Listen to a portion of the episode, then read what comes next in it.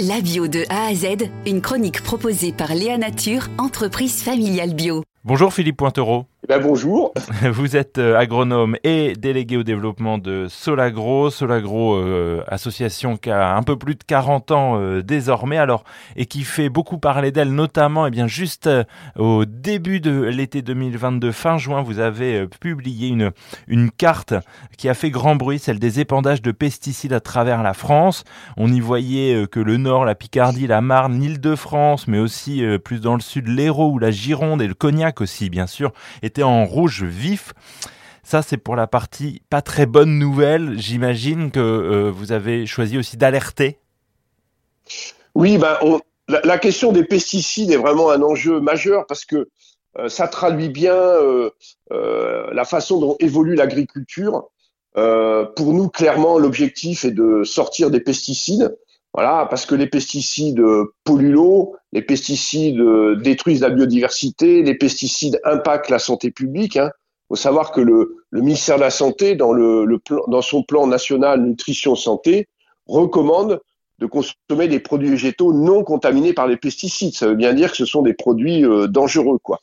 Voilà. Nous, on a travaillant beaucoup sur la question, on a vu que en fait, avec les données euh, disponibles aujourd'hui, euh, ce qu'on appelle le registre parcellaire graphique, on dispose en accès public toutes les parcelles agricoles et leurs cultures chaque année, qu'on a une enquête sur les pratiques culturales avec l'usage des pesticides, qu'on a exactement une connaissance parfaite des surfaces en bio, ben on s'est dit on va faire une carte, et voilà, et on a fait une carte interactive communale de l'usage des pesticides en France, qui a fait, oui, pas mal de bruit puisqu'elle a été consultée 400 000 fois et euh, qui montre à la fois le l'intérêt des gens sur cette question des pesticides et le souci d'avoir une information euh, de tout le monde sur la situation. Et la situation là, euh, si vous avez regardé le dernier article du Monde et le reportage sur la, la 2 sur complément d'enquête sur la, la situation concernant l'eau potable distribuée en France, où en fait le ministère de la Santé annonce que à peu près 10 millions de personnes reçoivent en fait une eau qui n'est pas conforme c'est énorme. Hmm. Et en fait, ça traduit bien euh, la situation où on est aujourd'hui. Quoi. Ouais, la, une du Monde fait même euh, euh élargit même encore en disant que c'est un Français sur cinq qui a une eau qui est euh, contaminée par ces, ces, pesticides, cette eau qui n'est plus tout à fait autant potable qu'on pouvait l'imaginer. J'imagine que en creux, c'est ce que vous développez aussi avec votre plan After 2050. Cette carte est une alerte autant que l'ambition de se projeter vers des solutions que vous vous proposez bah, nous, ce qu'on voit, c'est qu'on a une politique publique qui avait fixé un cadre extrêmement intéressant. On aurait dû déjà euh, baisser l'usage des pesticides de 50% là dans le cadre des cofito, alors qu'on a augmenté de 17%.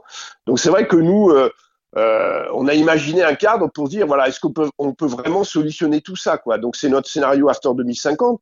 Et en fait, en changeant deux choses, à la fois notre alimentation parce que ça, c'est important, c'est ce qui conditionne l'agriculture. Donc, en allant vers un régime à la fois plus végétal et plus biologique, et en parallèle, en changeant les pratiques agricoles, en allant vers des pratiques agroécologiques et biologiques, en fait, on, a une solution pour sortir de, toutes ces problématiques environnementales, que ça soit euh, la pollution de l'eau, que ça soit la restauration de la biodiversité, la réduction de la consommation d'énergie fossile ou l'adaptation au changement climatique.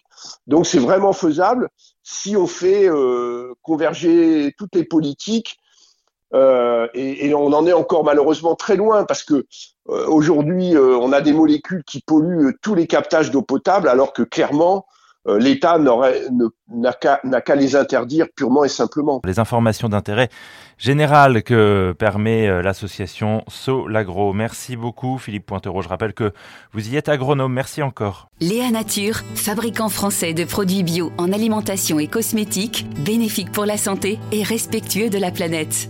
Léanature.com